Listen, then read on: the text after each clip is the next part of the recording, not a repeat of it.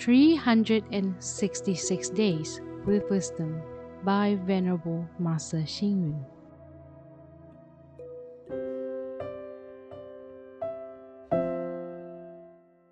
January 7.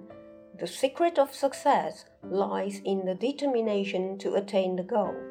The key to success lies in completely understanding the necessary conditions.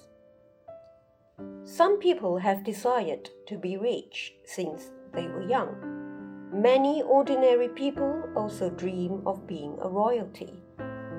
A low ranking army officer wishes to be a commander. A common girl wishes to be beautiful and rich. Even tales such as the Arabian Nights and King for a Day are stories about wishing for dreams to come true. Men cannot live without dreams. However, dreams are neither fantasies nor insane ideas. Even though a dream exists in an illusory world, it also exists due to certain causes and conditions. And the characters, space, and time are well defined. When causes and conditions are complete, dreams can come true. A small tree naturally desires to be transplanted to the mountain so that it could stand next to the tall trees in the forest. A raindrop desires to flow into a river and join the ocean. Men must have dreams.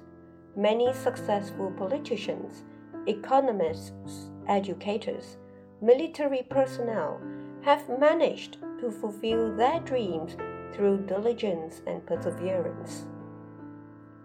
Wu Zetian, the only empress in Chinese history, was not born of royal blood.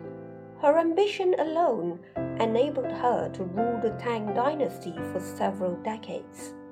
Liu Bang, a low ranking officer, and Zhou Yuanzhang, a novice monk of Huangjue Temple, both became the founders of Han Dynasty and Ming Dynasty, respectively, due to their bold and daring spirits. Therefore, from this moment, let us develop our potential by putting our dreams into practice.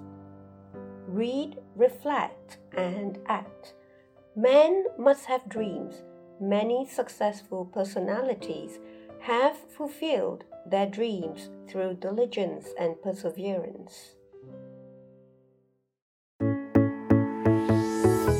Please tune in, same time tomorrow as we meet on air.